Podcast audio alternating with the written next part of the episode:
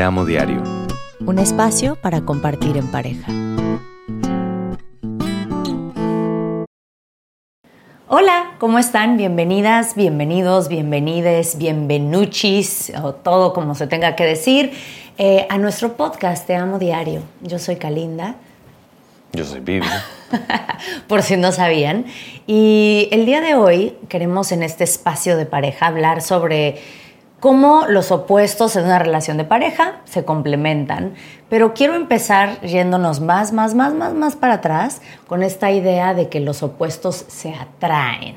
Porque primero te tienes que atraer para después complementarte, ¿no?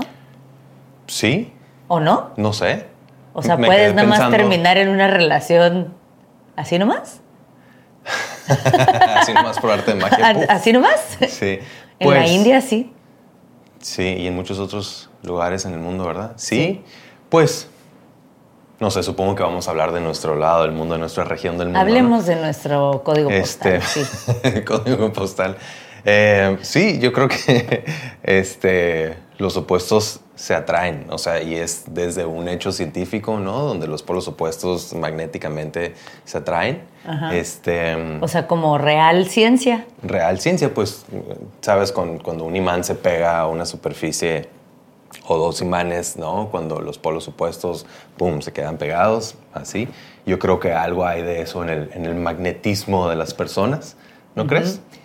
Eh, creo que también, o sea, desde un punto de vista como más psicológico, se habla mucho de cómo buscamos en la pareja lo que no tenemos en nosotros. Mm. O sea, de cómo ahí entra todo un rollo de tu luz y tu sombra, llámese tu sombra, no tu lado oscuro, sino tu lado oculto. Entonces, tú ya sabes cómo eres, más o menos, y lo voy a poner entre comillas, rasgos. a grandes rasgos, dices, ah, yo soy súper extrovertida, yo soy impulsiva, yo soy activa, bla, bla, bla, tengo mucho fuego, tengo mucha chispa.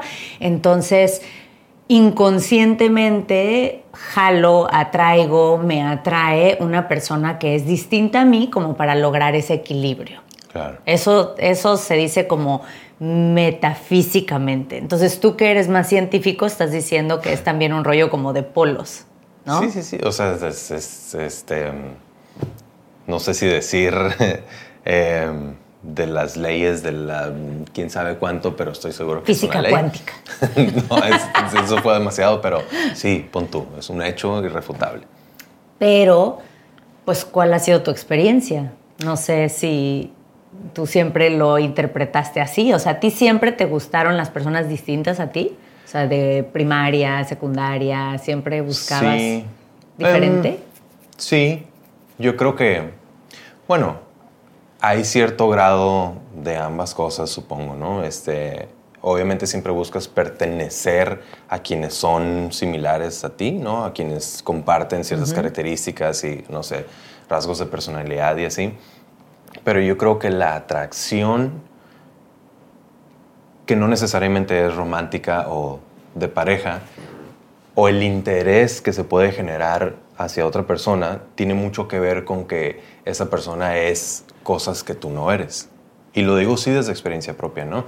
este, sí, cuando te conocí, que me pareció que eras la persona más eh, interesante porque eras justo todo lo que no había conocido y, por supuesto, todo lo que yo no era tampoco, ¿no? Y Yo tampoco había conocido a alguien como tú, ¿eh? ¿No? Buenísimo. La verdad, ¿no? Yo creo que pues en ese caso sí jugó un papel importante precisamente el polo opuesto que éramos el uno del, del- del otro para atraernos, ¿no?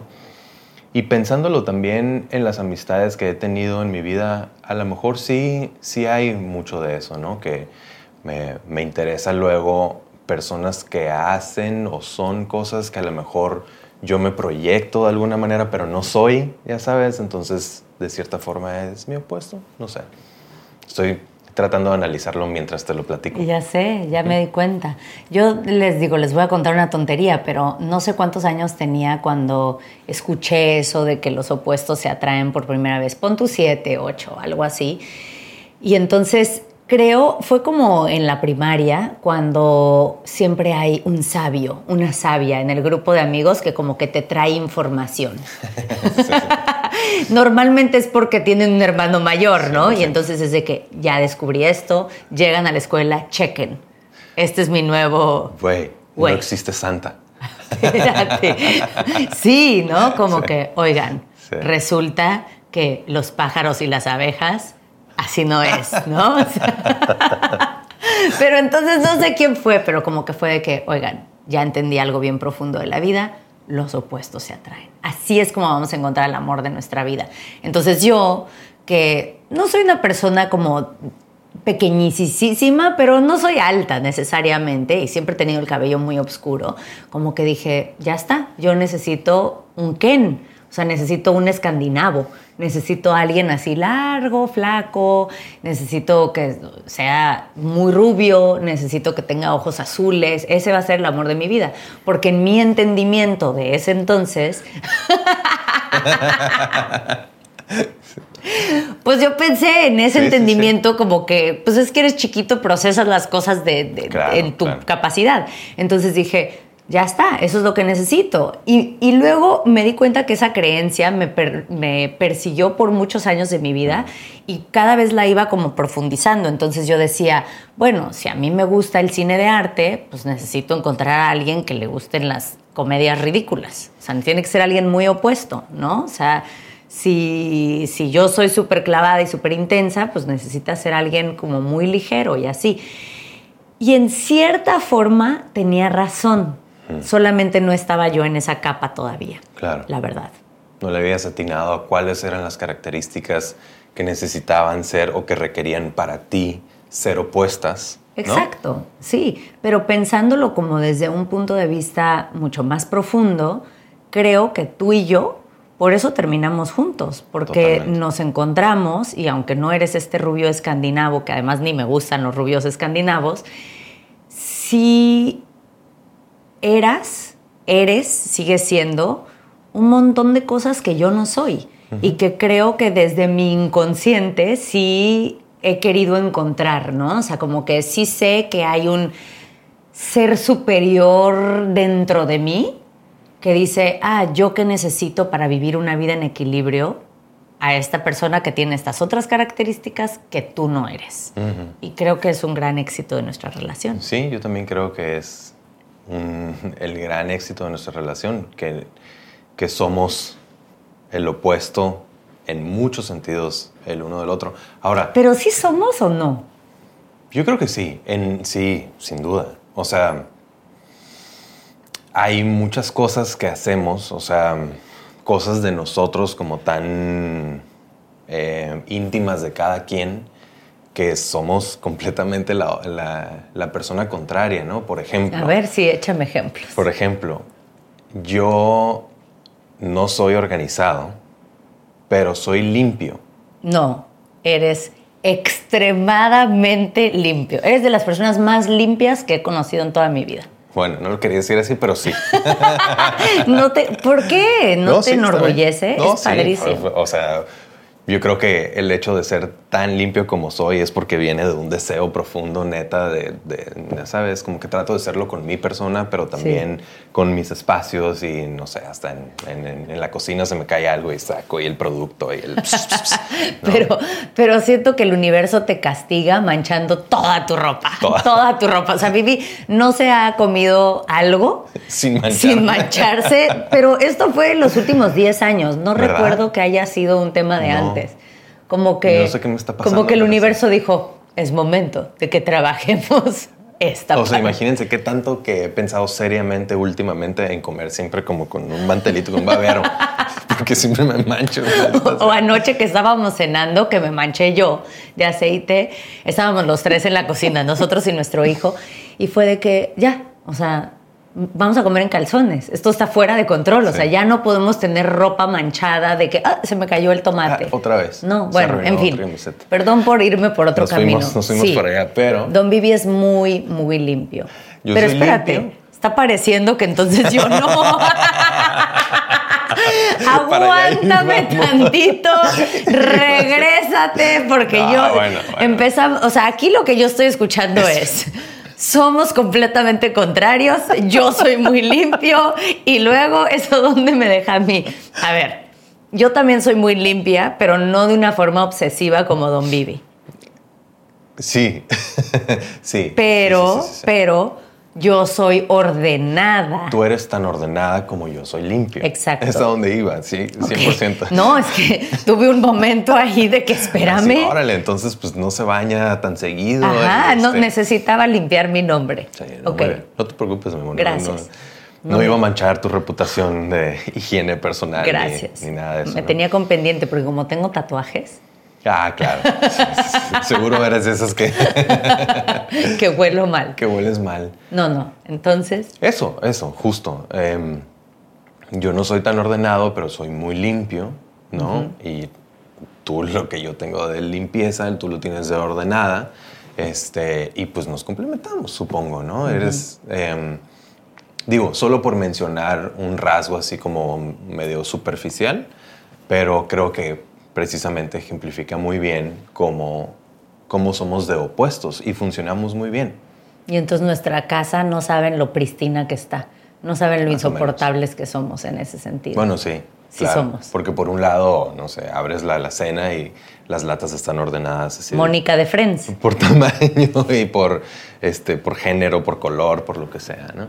Este, Pero yo creo que hay, obviamente hay aspectos muchísimo más profundos de esto, ¿no? Creo que una parte que, es muy eh, constante en las parejas o que se puede observar mucho es, por ejemplo, cuando uno es muy eh, outgoing, ¿cómo se dice? Muy este, extrovertido. Muy extrovertido y el otro no tanto. O sea, es muy común ese tipo de pareja, ¿no? nuestros compadres son así, que él es el alma de la fiesta y le fascina estar en el cotorreo todo el tiempo, tiene una vida social súper activa, mientras que su mujer no tanto, porque no lo necesita, porque no es así, pero al mismo tiempo el hecho de que están juntos como que logra este equilibrio. Quizá si fueran dos personas extrovertidas juntas, se les iría la onda, o sea, estarían todo el día en la vagancia Tal vez se la pasarían súper bien, pero no sé qué tanta estructura les darían a sus hijos y en el hogar y así.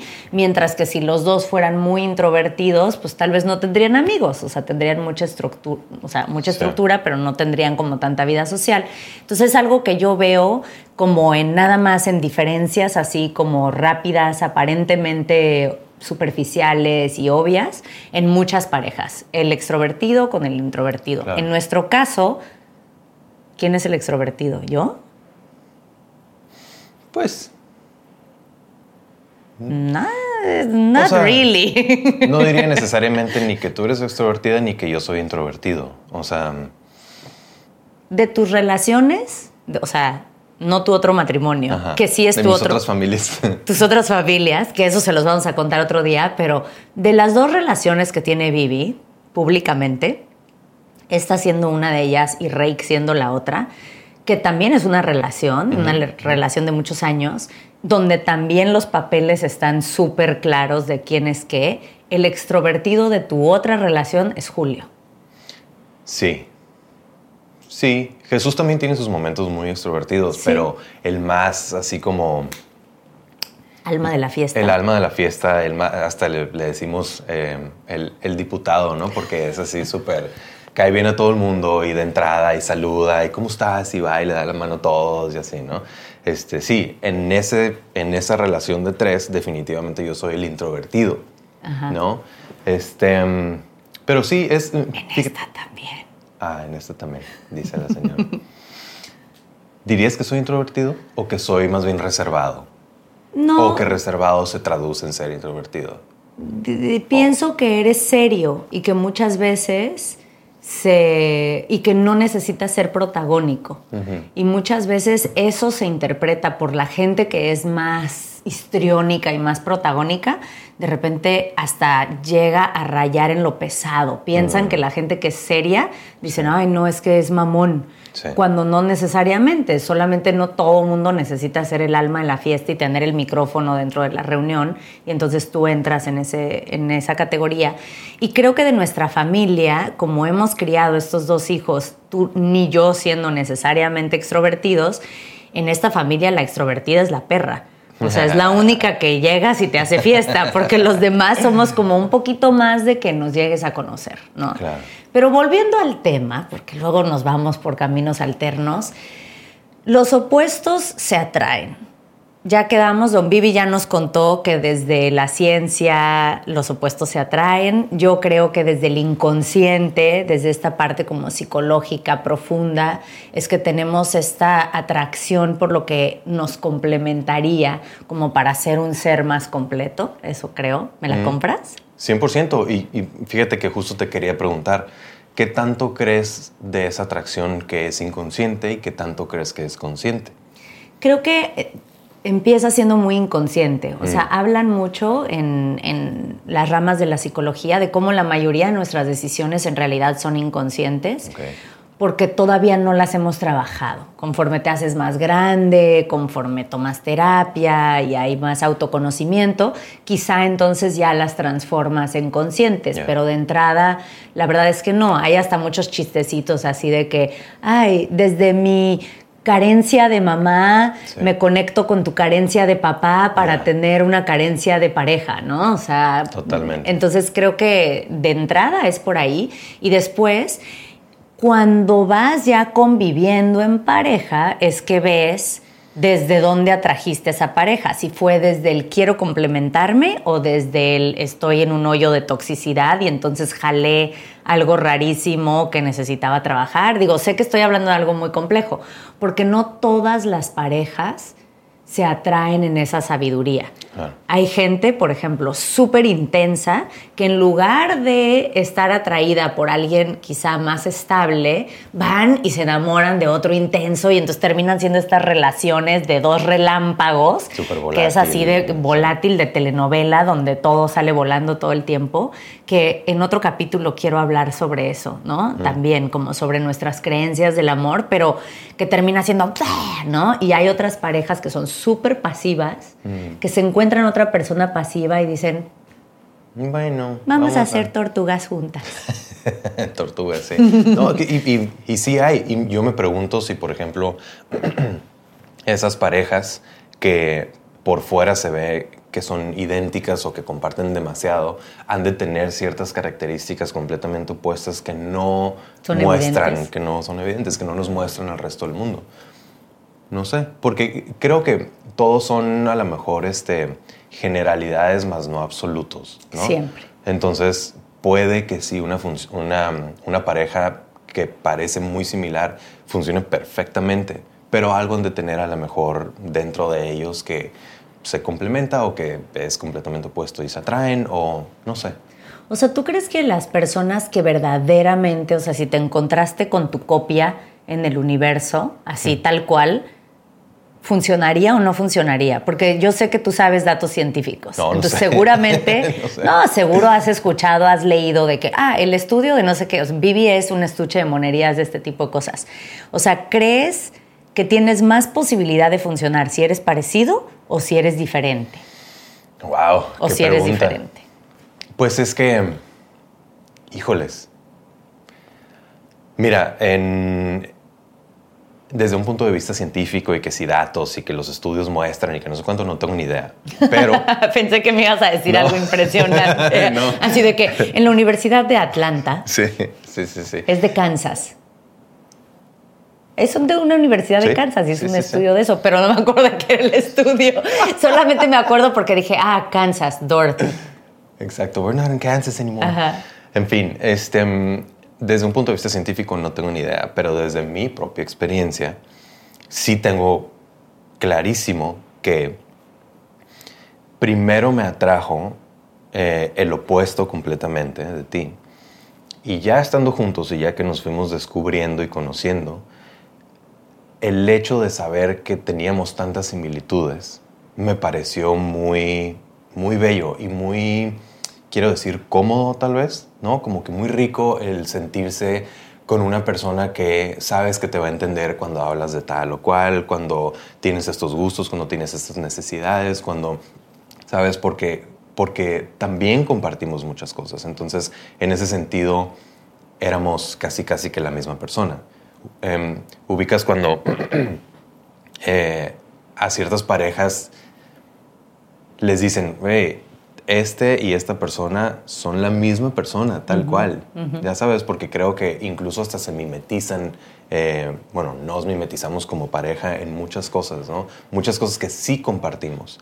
Pero, bueno, repito, eso es desde mi experiencia, desde mi punto de vista. No sé si sí le funcione a todo el mundo o si así sea la generalidad.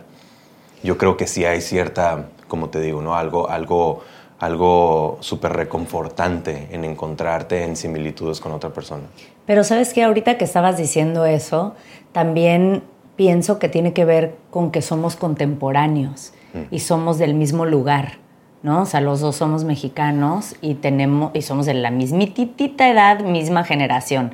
Entonces, creo que esas cositas que fuimos descubriendo en la parte superficial, después voy a hablar de lo profundo, son las que era de que, ah, ubicas cuando el disco de 311, ah, claro, yo también. Oye, ¿te acuerdas que en los premios MTV cuando pasó esto y esto? Órale, sí, ¿no? Y entonces nos dimos cuenta que compartíamos un presente, ¿no? Y entonces que habíamos compartido un pasado como del colectivo, o sea, generacional. Y fíjate que era la primera vez, o sea, yo cuando empecé a andar contigo, era la primera vez que andaba con alguien de mi edad siempre había andado con personas más grandes y no tenía eso.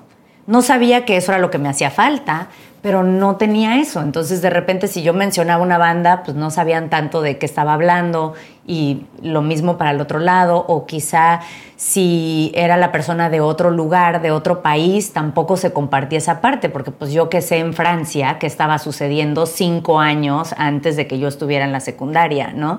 Entonces siento como que siempre había esta lejanía en lo superficial que impidía, impidía, impedía, que realmente pudiéramos como encontrarnos en ese espacio.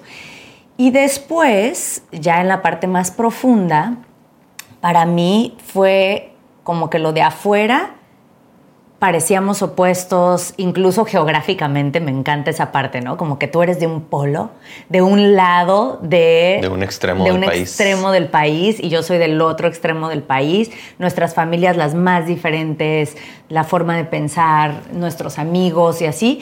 Y al mismo tiempo nuestros valores siempre fueron muy parecidos. Y quién sabe cómo es que llegaron a ser así, porque llegaban, o sea, venimos de dos lugares distintos. Claro, y yo creo que precisamente eso donde nos encontramos juntos, ¿no? No opuestos y atraídos, pero juntos, es donde, en mi opinión, se solidificó nuestra relación, ¿no? O sea, porque sí, justo al principio hubo esta emoción de que, wow, esta persona tan nueva, tan diferente, tan interesante, wow, todo es, todo es emocionante porque pues es nuevo. Encontró un, como que un hogar, por llamarlo de, de, cierta forma, cuando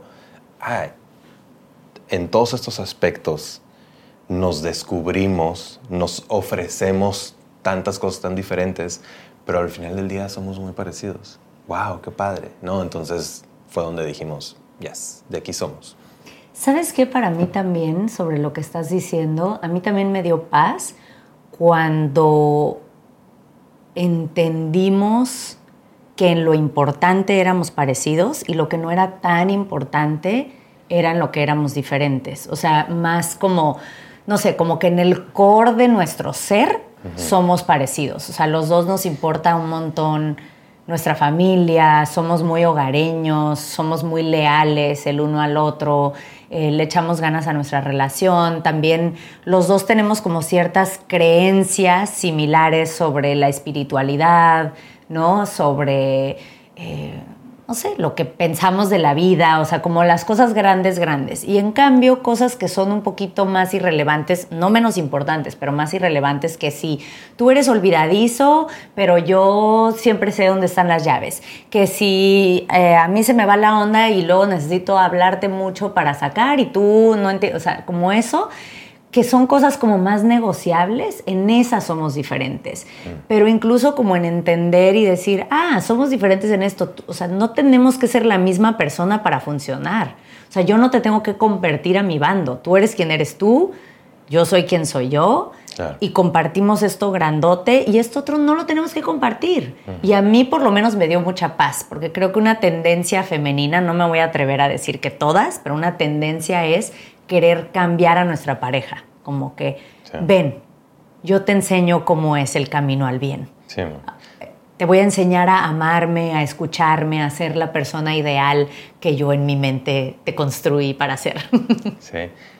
Yo creo que no es un rasgo meramente femenino. Yo creo que es, ah, una generalidad. Sí, porque en ese mismo caso, así como tú me dices, ven, yo te voy a enseñar el camino al bien y cómo entender emocionalmente y cómo, ya sabes, amarme de verdad y todo un hombre, y lo sé porque he platicado con muchos hombres, incluido yo mismo, a ver. De, decir, ay, no te preocupes, te voy a convertir al camino del bien. ¿Qué significa eso? No hay complicaciones, no, no pasa nada, no, hay, eh, no estamos jugando ningún juego, yo lo que digo es, tú lo que dices es, ta, así debería de ser, ¿no? Eso es querer transformar también a la otra persona, que yo creo, repito, que todos pasamos por ahí en algún momento de nuestra relación, ¿no? en el querer transformar. Sí, como que en, ciertas cosas, eh, si bien no necesariamente a profundidad, porque entonces, ¿para qué estás con esa persona? Ah, pero un chorro de gente sí lo intenta a profundidad. Un montón ¿eh? de gente sí lo así de, es que está muy bien, pero si cambiara tal, claro. pues si cambiara tal, entonces no sería esa persona con la que estás, ¿no? Entonces, ¿para qué quieres estar con esa persona? En fin, yo creo que todos pasamos por una etapa así Em, pero yo creo que sí lo más importante no es cambiar esas diferencias, sino encontrar no solamente el punto medio, sino la fortaleza en poder juntar esos dos opuestos, ¿no? el complemento. El complemento, en complementarlas. Es que eso es lo que yo creo que a nosotros nos ha funcionado súper bien como pareja, ¿no? Y quizá va a sonar un poco frío lo que voy a decir, porque suena como una transacción de negocios, aunque no la es, pero como sentarte y decir, a ver, y, créanme que esto lo aprendí en el camino. Cero fue así. Yo ni sé jugar ajedrez. O sea, soy la persona menos planeada del mundo. Pero, pero fue algo que en algún momento nos dimos cuenta que si sacábamos la expectativa del rol de género y nos enfocábamos en qué traía cada uno a la mesa, podíamos trabajar en equipo. Entonces era como, ah, perfecto. Entonces yo tengo más pila, a mí se me antoja hacer proyectos y construir, pero luego así como me apasiono con algo, me mudo a otra cosa. Mientras que Vivi es mucho más constante, como que Vivi tiene una energía quizá como menos de chispa, pero puedes mantener una constancia y un interés en las cosas más tiempo. Entonces fue como, ah, mira, buena idea, porque entonces yo inicio, pero tú mantienes, por ejemplo, ¿no? Em, o en situaciones de de sociales, ¿no? Igual y yo tengo ganas de hacer la reunión, pero yo apenas lleva la mitad de la reunión y yo ya estoy lista para que se acabe, mm. mientras que tú apenas estás entrando en calor. Y siento que, por ejemplo, como papás hemos sido un complemento bien bonito, porque les ofrecemos ejemplos muy distintos a los niños de las posibilidades de ser una persona. O sea, yo soy así, tú eres así. Eh, se entiende que a mí me toca organizar los calendarios y que yo sé cuándo es la junta, el pago, el uniforme, la tarea, la clase, todo eso yo lo sé, mientras que tú ofreces como este lado más creativo, como más artístico. Y entonces los niños terminan teniendo en sus dos papás, pues estas como dos mentes por así decirlo, como estas dos variables, ¿no? La estructura y la creatividad y el todo. Entonces a mí se me ha hecho que ese ha sido como de los secretos, que no es secreto, más grandes de nuestra relación, es que hemos entendido cómo embonar como pieza de rompecabezas ah. versus intentar ser el imán parecido o el imán contrario y ah, ¿no? O intentar ser la misma pieza del rompecabezas, porque pues no va a haber en ningún lugar donde te puedas embonar con otra cosa, ¿no? Exacto. Y yo creo, y em, regresando al, ejemplo que decías de mi otra relación, ¿no? Que es mi, mi banda, eso lo hemos entendido también muy bien y desde hace mucho tiempo y yo creo que por eso nos ha funcionado también, ¿no? Donde somos tan diferentes. Pero tanto, creo que la gente no entiende qué tanto. Muy, muy diferentes los tres. Tan diferentes y tan entendido a la diferencia de cada quien que incluso nos hemos asignado diferentes roles. Ok, tú te encargas de esta área, tú te encargas de esta otra y yo me encargo de esta otra y estamos perfecto. Y lo que haya que reportar, nos reportamos como para seguir, ya sabes. ¿Se vale este, preguntar cuáles son los roles? Sí, sí, sí, totalmente. Este, mm, Julio se encarga eh, mucho más de lo musical entre las composiciones y las, este, los, arreglos en los shows en vivo. Este, Jesús se encarga un poquito más como de lo creativo y como del rumbo artístico este, en cuestión visual y este, a lo como de looks, de, moda. Looks, de, imagen y también como del, del, del, del, discurso que queremos dar como banda y lo que, ya sabes. Y yo me encargo más de la parte técnica y también de la parte a lo mejor un poquito más aburrido que es medio las finanzas como banda. Tiene este, perfecto sentido eso. O sea, conociéndolos tiene perfecto sentido. Sí, y, yo de que sí, bueno, para el siguiente show queremos montar esto, necesitamos estas cantidades de luces, de estas marcas, de estas características, porque se van a cargar en estos puntos, porque ya sabes. Claro. Y Jesús, necesito que sea verde con amarillo. No me importa que tenga 18 tuercas. Exacto. Y Julio, bueno, ¿y qué vamos a tocar? Exacto. Y Julio mientras con la guitarra y, no la suelta y está escribiendo una canción mientras estamos teniendo una junta, ¿no? Claro. Este, sí, y y digo, los tres, un poquito que nos metemos en las áreas de los demás en medida de lo prudente. Y ya, y nunca se siente invasivo, nunca se siente eh, como una obligación, eh, es simplemente el fuerte de cada quien aprovechado al máximo. Pues yo creo que es un súper ejemplo de cómo podría llevarse a las relaciones. Creo que nuestra relación es muy así. O sea, se está muy claro qué papel tiene cada quien dentro de nuestra relación, ¿no? Eh, como mencioné antes, o sea, a mí me tocan como todas las cosas de logística, pero no por ser mujer o no porque en la personalidad así somos. Entonces Vivi es mucho más despistado, entonces queremos que yo sepa cuándo es el partido de fútbol y el esto. O sea, como que yo llevo esa parte porque tengo esta mente como mucho más estructurada y tú llevas esta parte mucho más sensible dentro de la casa, que al principio hasta me generaba culpa, porque yo de repente decía, si uno de los niños se enferma, eres tú el que está toda la noche poniéndoles compresas de agua fría y en, el, en la sociedad como que me correspondería a mí esa parte, ¿no? Pero la verdad es que no es tanto mi personalidad, pero yo sí me aseguro que entonces saqué la cita con el doctor y que compré el medicamento para que todo esto ocurriera. O que les haces una sopa llena de todos los nutrientes que tengan que tener, porque... Exacto. Exacto. Pero creo que está padre que se haga una combinación entre una plática de, oye, yo que traigo a la mesa, tú que traes a la mesa, ¿cómo hacemos que complemente? Y también dejar que el tiempo haga lo suyo en ir acomodando las piezas, porque a veces ni siquiera sabes lo que traes a la mesa. Sí, claro. Y entonces con los años es que lo vas descubriendo mientras tú te vas autodescubriendo y conociéndote, y entonces como que, como que va cayendo en su lugar. ¿Cómo cae en su lugar? quitando las expectativas, los rollos de género, del deber ser y de preferencia yendo a terapia para que cada quien también pueda ofrecer lo que ofrece sin culpa, sin veneno y sin reclamos, ¿no? Y nada más llegar y, ah, pues, esto es lo que soy yo, perfecto. Esto era justo lo que necesitaba para un partner. Me queda ideal. Y sin preconceptos y sin prejuicios y sin nada.